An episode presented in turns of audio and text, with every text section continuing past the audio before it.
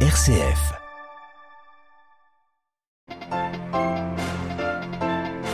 Jean Castex reçu par le pape François ce matin. Le Premier ministre français s'est ensuite rendu à l'ambassade de France près le Saint-Siège pour une table ronde sur le centenaire des relations entre la France et le Vatican, tout comme le cardinal Pietro Parolin, secrétaire d'État du Saint-Siège. Nous y revenons en détail au début de ce journal. Nous parlerons également d'Haïti et des enlèvements incessants. Et puis, dans notre dossier, la parole au père Paul-Antoine Drouin, longtemps vicaire général du diocèse du Mans. Il reviendra sur le synode qui s'ouvre au niveau diocésain dans un contexte très lourd en France celui des abus sexuels, une occasion de purification et de retour à l'Évangile. Radio Vatican, le journal Olivier Bonnel. Bonsoir, la visite était prévue de longue date. Le Premier ministre français Jean Castex a été reçu ce matin par le pape François en audience privée au Vatican. C'est la première fois depuis 2009 que le chef d'un gouvernement français était officiellement reçu par un souverain pontife depuis François Fillon.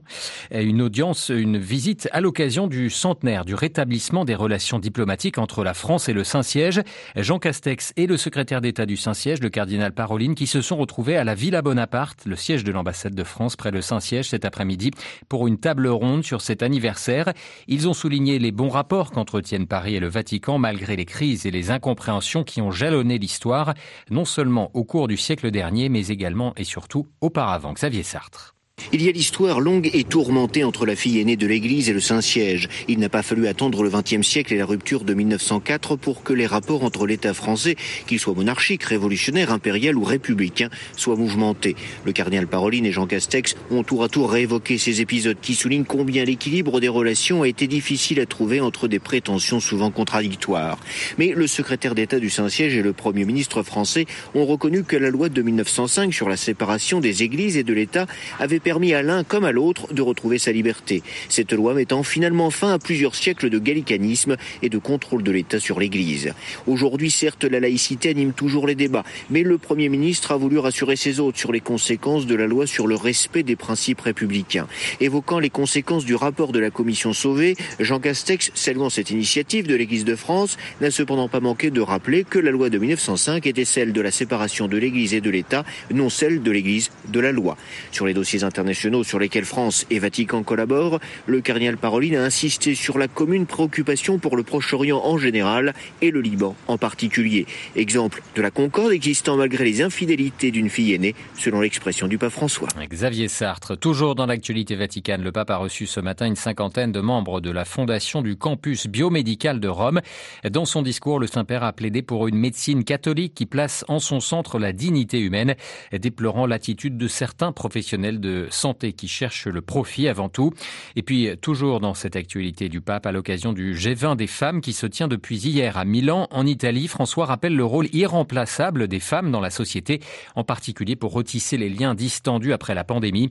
Le pape qui, dans un message lu par son secrétaire d'État, fait part de son vif encouragement à ce que chaque fille et chaque jeune femme dans chaque pays ait un accès à une éducation de qualité afin, je cite, que chacune d'entre elles puisse s'épanouir. Plus de détails à retrouver évidemment sur toutes ces actualités sur vaticannews.va. Il était l'une des figures de l'administration américaine. L'ancien chef d'état-major et secrétaire d'État de George W. Bush, Colin Powell, est mort ce lundi à l'âge de 84 ans suite à des complications liées au Covid-19. L'ancien président républicain a salué un grand serviteur de l'État qui était très respecté dans le pays comme à l'étranger.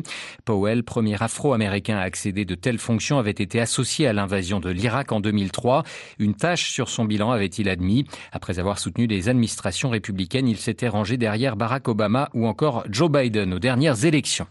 Dans l'actualité internationale également, la Russie qui coupe les ponts avec l'OTAN. Moscou a annoncé aujourd'hui suspendre sa mission de représentation auprès de l'Alliance Atlantique et fermer la représentation de l'OTAN sur son sol. Une nouvelle brouille entre les Russes et l'OTAN alors qu'il y a quelques jours, l'organisation avait retiré leur accréditation à huit émissaires russes accusés d'espionnage.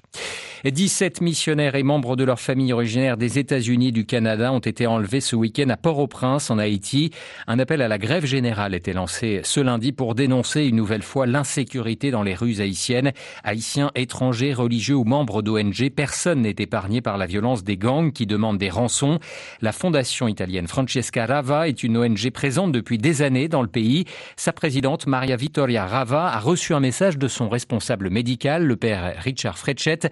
l'avertissant des derniers enlèvements. On l'écoute.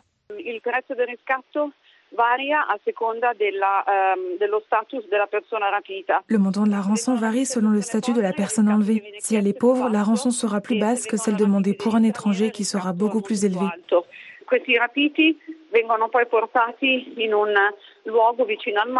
Ces personnes enlevées sont ensuite emmenées dans un endroit proche de la mer. Ceux dont la famille n'est pas en mesure de payer la rançon sont tués, pendus, violés, aussi bien les femmes que les hommes. Ceux dont les proches apportent la somme sont libérés. Voilà la situation assez dramatique. Et l'appel qui est arrivé la nuit dernière du Père Rick est de vraiment sensibiliser l'opinion internationale pour qu'il y ait une intervention dans ce pays où les droits de l'homme les plus élémentaires sont complètement bafoués. Voilà, l'insécurité permanente en Haïti, propos recueillis par Gabriela Cerazzo, notre consoeur du programme italien de Radio Vatican.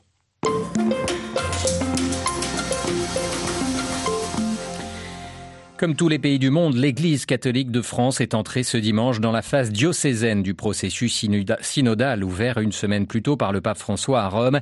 Au centre de la réflexion figure le thème de la co-responsabilité des laïcs et donc de l'implication de l'ensemble du peuple de Dieu dans la conduite de l'Église, aux côtés des religieux et des ministres ordonnés. Cette démarche prend bien sûr un relief très particulier en France où le traumatisme laissé par la publication du rapport de la commission sauvée demeure encore très vif.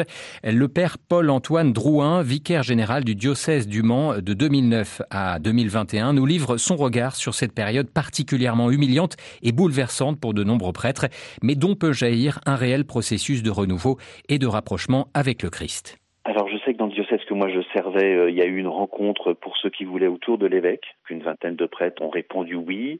Euh, dans le diocèse que je sers actuellement, Loire-Atlantique, l'évêque en a parlé juste avant la sortie du rapport. Et puis nous, localement, là sur la paroisse, on en parle entre prêtres, mais aussi on a voulu associer des laïcs et en disant mais parlons, euh, laissons jaillir la parole de tous.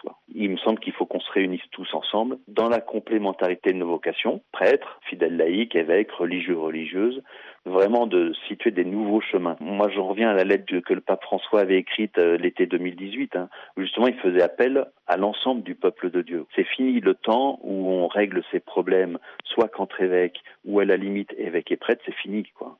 Maintenant, c'est la complémentarité de nos vocations qui va pouvoir nous aider. Je pense à nos frères évêques, euh, ils vont se réunir à Lourdes bientôt. Il serait bon qu'il y ait un vrai signal, que les évêques, euh, très humblement, disent nous ne pouvons pas résoudre ce problème sans vous, c'est-à-dire sans toutes les vocations euh, de l'Église. Nos évêques ont fait preuve d'un grand courage en demandant le rapport de la SIAZ. Maintenant, le deuxième courage qu'on leur demande, c'est d'avoir l'humilité de dire nous ne pouvons pas traiter cette question sans les uns et les autres. Alors au terme de son rapport, la SIAZ propose 45 recommandations assez concrètes euh, sur le plan de l'organisation de la vie de l'Église et de la co-responsabilité des laïcs. Est-ce que la phase diocésaine du processus synodal qui vient de s'ouvrir peut être une occasion pour étudier ces recommandations? Moi je rêverais qu'aujourd'hui dans nos diocèses, on nous dise, mais même avant l'Assemblée plénière des évêques à Lourdes, hein, de dire on réunit, soit si on a fait un synode récemment, on réunit à nouveau l'Assemblée synodale, soit on on, réunit le conseil diocésain pastoral où il y a une majorité de laïcs, et dire mais comment nous recevons ces 45 recommandations de la FIAL pour que nos évêques, quand ils vont se retrouver à Lourdes, et ils ont besoin de se retrouver aussi entre eux à un moment donné, hein,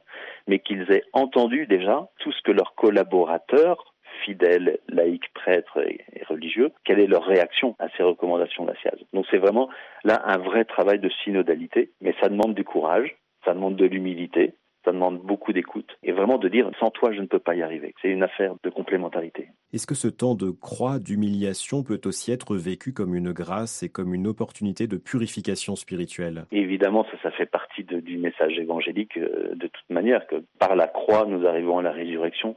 Ça c'est évident. Maintenant, je fais attention en utilisant ces termes parce que quand des victimes entendent ça, ça peut être aussi très délicat à entendre, hein. mais c'est le mystère de la croix, effectivement. Le fond du sujet, mais je crois que le, Saint-Père nous y ramène depuis le début de son pontificat, c'est le retour à l'évangile, hein. c'est le retour au mystère de la croix, mystère de la résurrection. On va l'interroger par Cyprien Viette, le Père Paul-Antoine Drouin, ancien vicaire général du diocèse du Mans en France, était l'invité de Radio Vatican?